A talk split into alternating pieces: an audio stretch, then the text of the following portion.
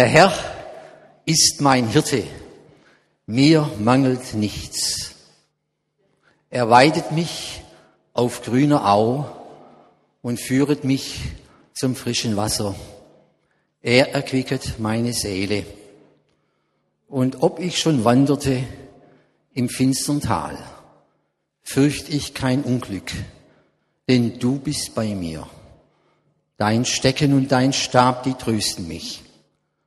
Du bereitest mir einen Tisch im Angesicht meiner Feinde.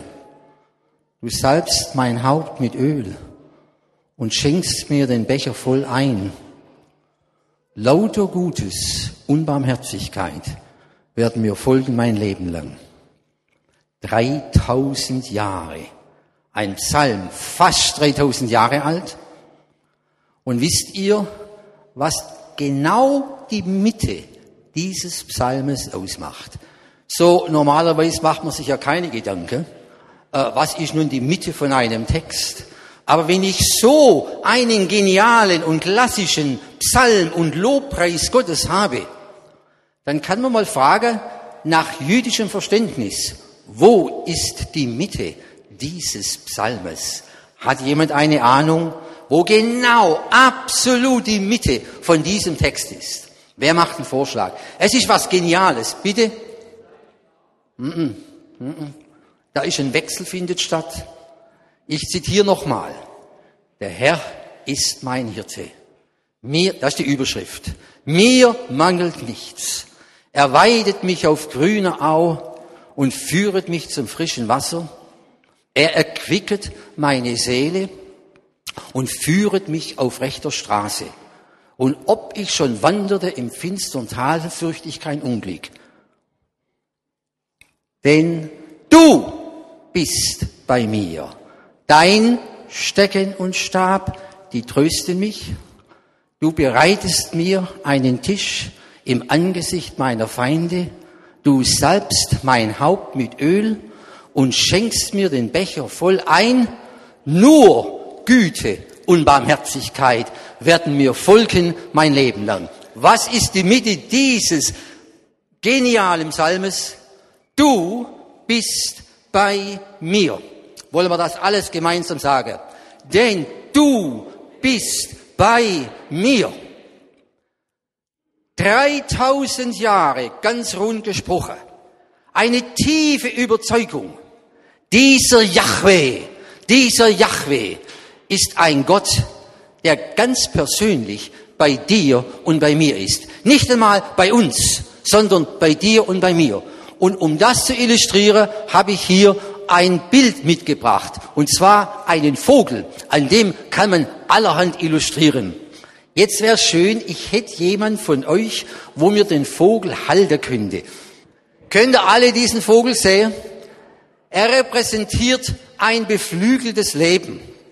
Es soll zum Ausdruck bringen, dass wenn unser Leben in diesem Gleichgewicht verläuft, dann können wir durch dieses Leben segeln, können wir durch den Aufwind des Geistes ein Leben führen, das auch durch Glück, auch mitten in Schwierigkeiten gezeichnet ist. Ich verweise euch nochmal auf diesen Psalm. Beachtet's. Der Herr ist mein Hirte. Da geht es um den Hirten. Er weidet mich auf grüner, das ist das Er. Er weidet mich auf grüner Au. Er führet mich zum frischen Wasser. Er erquicket meine Seele. Er führet mich auf rechter Straße um seines Namens willen. Und ob ich schon wanderte durchs finstere Tal, fürchte ich kein Unglück. Jetzt kommt der Wechsel zum Du. Jetzt wird's vom Unpersönlichen, vom Beschreibenden, von dem, dass Gott ein Hirte für mein Leben ist. Kommt jetzt die Veränderung zu Gott als dem Wirt, als der, der uns versorgt. Denn du bist bei mir. Dein Stecken und Stab, die trösten mich. Du bereitest mir einen Tisch im Angesicht meiner Feinde. Du schenkst mir, du salbst mein Haupt mit Öl und schenkst mir den Becher voll ein. Und jetzt kommt die Entscheidung. Nur Güte und Barmherzigkeit werden mich verfolgen mein Leben lang. Ich will bleiben im Hause des Herrn immer da. Merkt ihr das? Am Schluss kommt die Entscheidung des Beters. Du bist mein Hirt, Du bist mein Wirt, du versorgst mich, Du schaust, dass es bei mir in Ordnung geht, auch im Angesicht meiner Feinde. Ich will bleiben im Hause. Vom Er zum Du zum Ich. Von der Beschreibung von einem Sachverhalt zu einem persönlichen Bekenntnis. Du bist bei mir. Zur persönlichen Entscheidung. Ich will bleiben bei dir mein Leben lang. Und ich glaube, auch der heutige Abend kann dazu dienen, dass wir diesen letzten Schritt vollziehen. Nicht nur er, er, objektiv, Sache, nicht nur du bist das für mich, du bist das für mich, sondern bis zum Punkt. Und das ist 3000 Jahre alt. David, der Vorfahre von Jesus, der von sich sagt, ich bin mit euch alle Tage bis an der Weltende. Kommt der Punkt, ich persönlich will bleiben im Hause. Nicht der Feind verfolgt mich. Hört ihr das? Nicht der Feind verfolgt mich. Du bereitest mir einen Tisch im Angesicht meiner Feinde. Feinde, die mir im Wege stehen. Wir haben davon gesprochen. Menschen, die meiner Berufung im Wege stehen. Menschen, die meiner Verwirklichung im Wege stehen. Nicht das ist das Problem. Was mich verfolgt, ihr Lieben, darf ich das sagen? Was mich verfolgt im Leben, das sind nicht Feinde. Was mich verfolgt, ist nur Güte und Barmherzigkeit, das ist das wörtliche Übersetzung im Hebräischen, die verfolgen mich, laufen mir nach mein Leben lang. Deshalb, deshalb will ich bleiben im Hause des Herrn. Ich möchte hier ein interessantes Beispiel, ich muss das nochmal aufzeigen. Ich weiß, es ist etwas mühsam, aber ich kann sogar. Ist das gut? Na, ist gut so. Könnt ihr mal in der Mitte von diesem Vogel dieses Du bist bei mir Du bist die Mitte meines Lebens. Du bist das Zentrum meines Lebens. Von dir her will ich mein Leben gestalten. Das ist die Mitte. Das ist das Entscheidende. Das ist Jesus, der Emmanuel. Ich bin mit euch. Ich möchte euch kurz das Zeugnis von einem Mann berichten mit dem Namen Mark.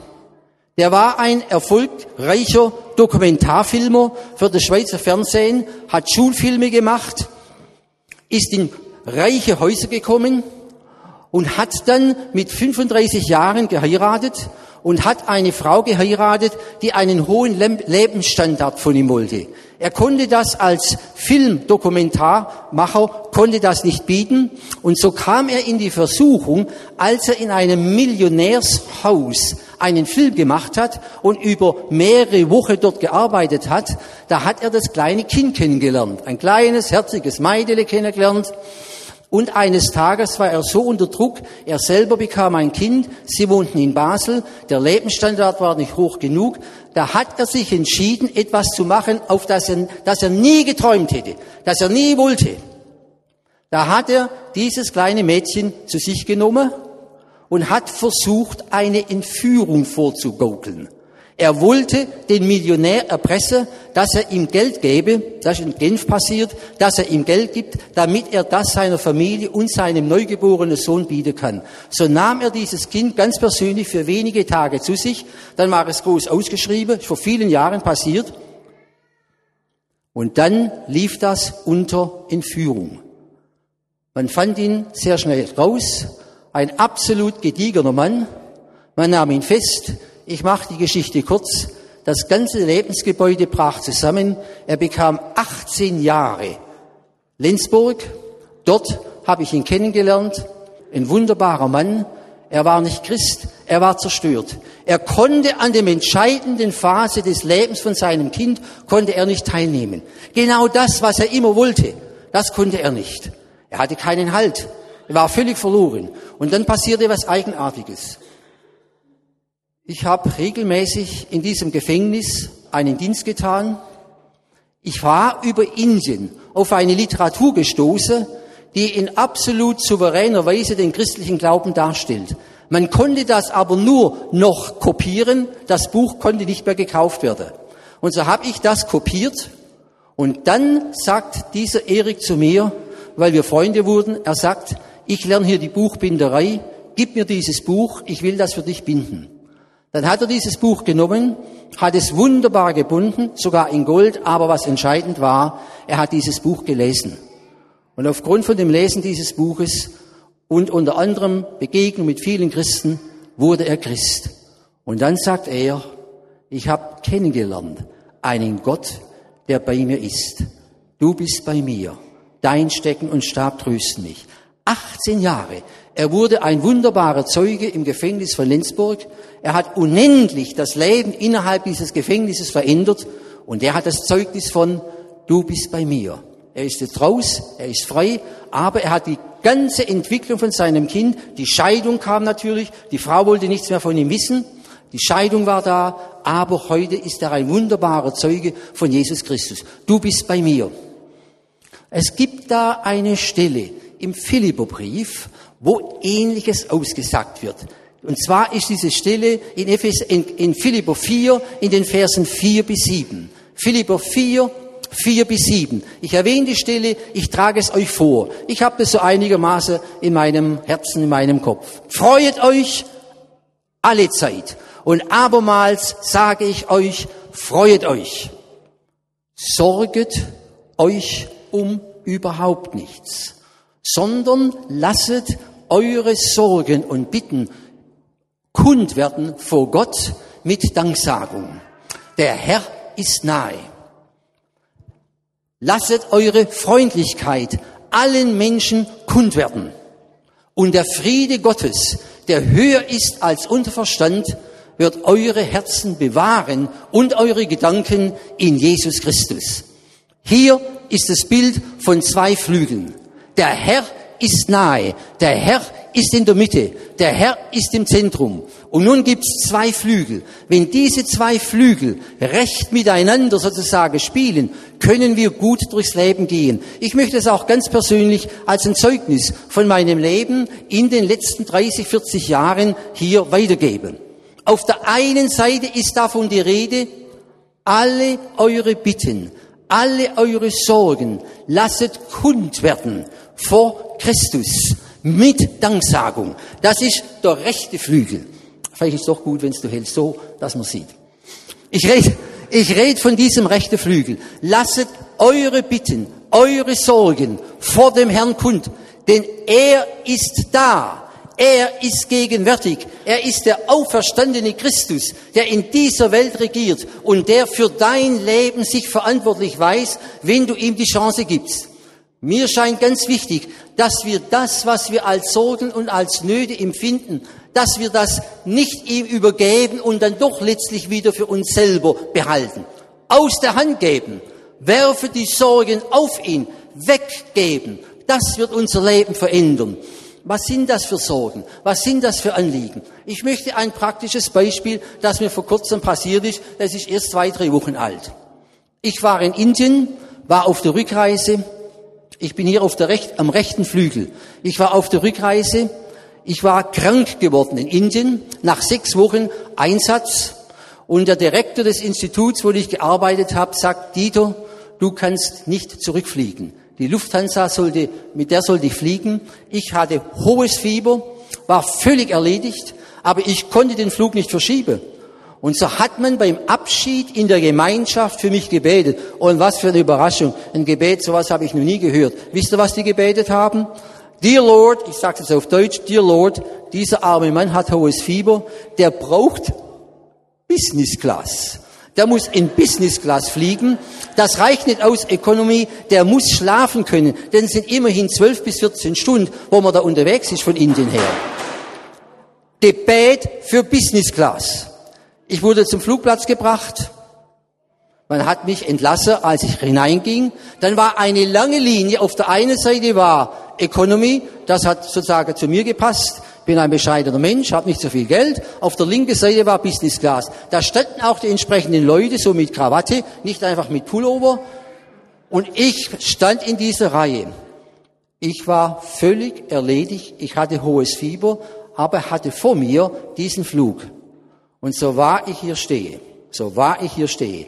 Ich hatte schon das Gebet vergessen. Ich konnte es gar nicht glauben, dass man für sowas beten kann. Dann wurde die Business Class Q, es ist also wirklich bis zur Türe dahinter, riesige Schlange, nachts um eins, Bangalore, International Airport, ein riesiger Rummel. Dann wird diese Linie, geht zu Ende, der Mann, der im Check-in sitzt und die Leute bedient, macht so in meine Richtung, ich schaue mich rum weil ich dachte, wem winkt er auch? Da winkt er mir und macht nochmal so zu mir. Dann gehe ich vorne zur Business Class, ich bin mir ganz gewaltig vorkomme, gab ihm mein Billett, hab gedacht, weil er nichts anderes zu tun hatte, will er Economy Class erledigen. Dann sagt er zu mir, are flying Business Class. Sie fliegen Business Class hin. Das ist, was Gott tun kann, wenn man ihm Sorgen, ja, ein Lob für Gott. Business Class. Alle eure Sorgen werfet auf ihn. Gebt sie ihm hin. Er weiß sich verantwortlich. Wenn wir ihm die Verantwortung übergeben, dann kann er an uns handeln. Das ist ganz ein wichtiger Punkt. Nicht, dass wir auch noch unsere Finger mit im Spiel haben. Das ist das eine.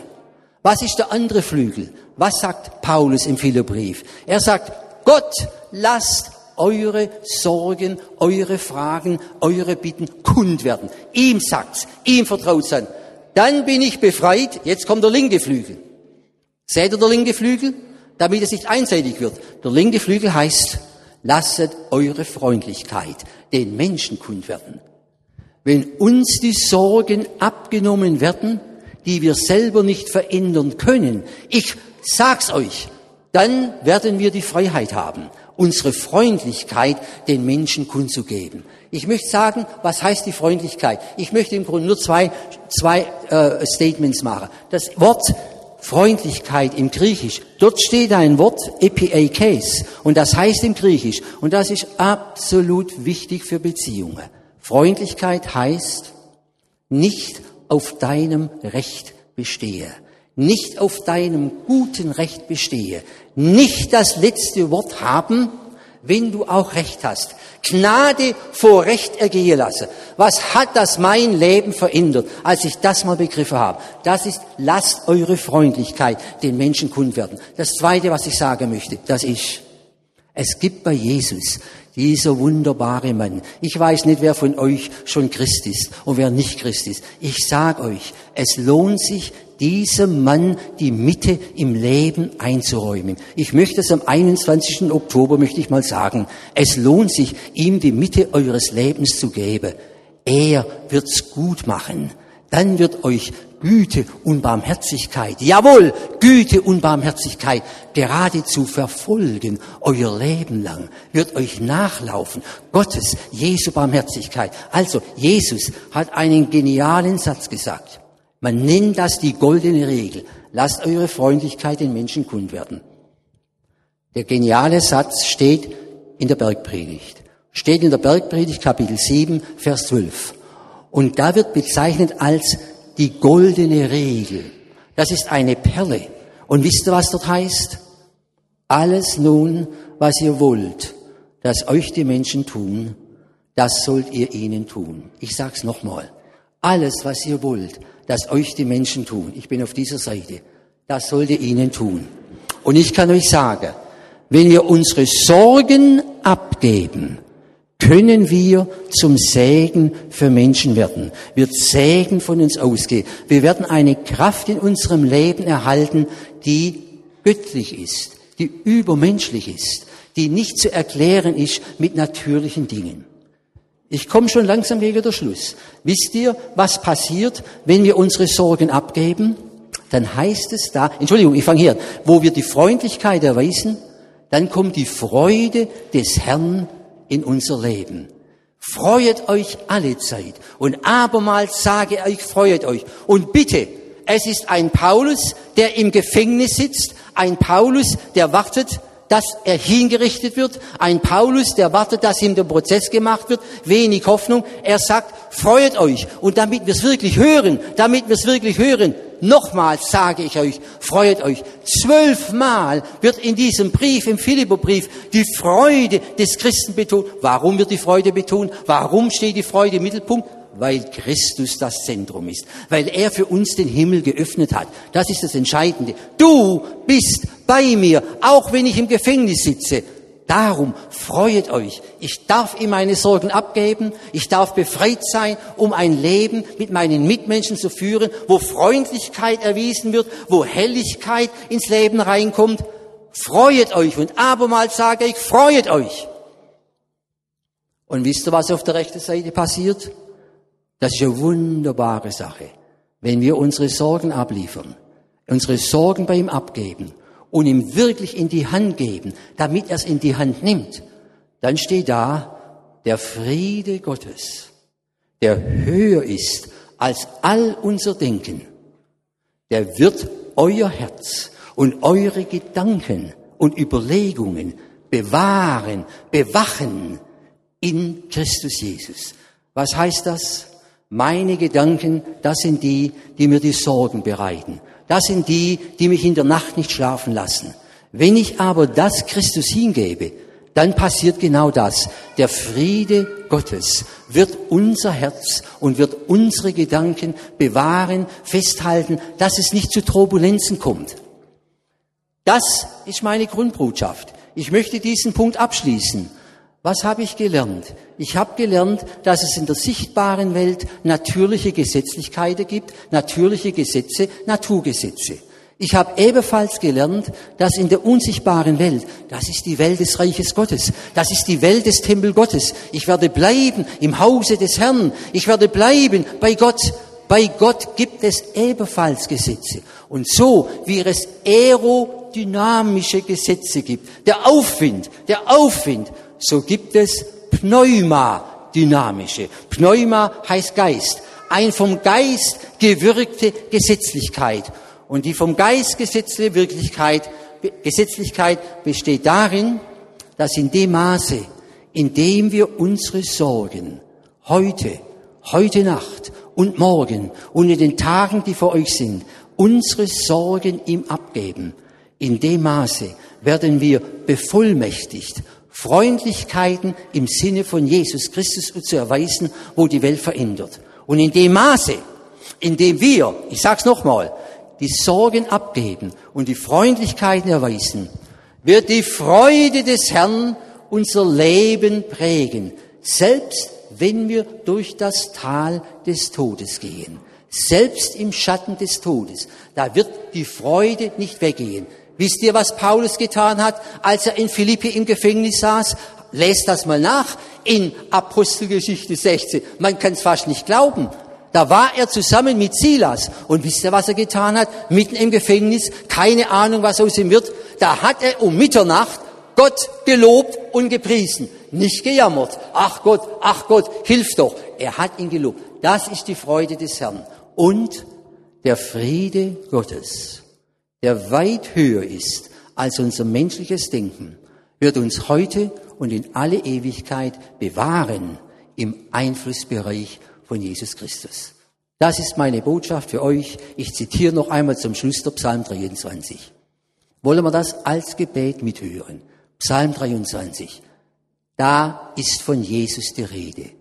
Der Herr ist mein Hirte. Mir mangelt nichts. Er weidet mich auf grüner Au und führet mich zum frischen Wasser. Er erquicket meine Seele und führet mich auf rechter Straße. Und ob ich schon wanderte im finstern Tal, fürchte ich kein Unglück, denn du bist bei mir. Dein Stecken und dein Stab, die trösten mich. Du bereitest mir einen Tisch im Angesicht meiner Feinde. Du salbst mein Haupt mit Öl. Du schenkst mir den Becher voll ein. Nur Gutes und Barmherzigkeit werden mich verfolgen mein Leben lang. Darum will ich bleiben im Hause des Herrn immer da. Amen.